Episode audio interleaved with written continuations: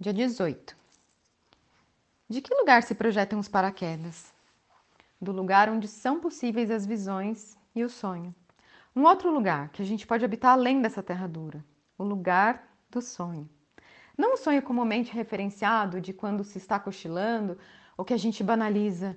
Ai, estou sonhando com meu próximo emprego, com meu próximo carro, mas que é uma experiência transcendente na qual o casulo do humano implode, se abrindo para outras visões da vida não limitada talvez seja outra palavra para, para o que costumamos chamar de natureza.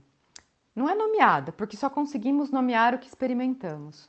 O sonho como experiência de pessoas iniciadas numa tradição para sonhar. Assim como quem vai para uma escola aprender uma prática, um conteúdo, uma meditação, uma dança, pode ser iniciado nessa instituição para seguir, avançar num lugar do sonho. Alguns xamãs ou mágicos habitam esses lugares ou têm passagem por eles. São, lugar, são lugares com conexão com o mundo que partilhamos. Não um mundo paralelo, mas que tem uma potência diferente.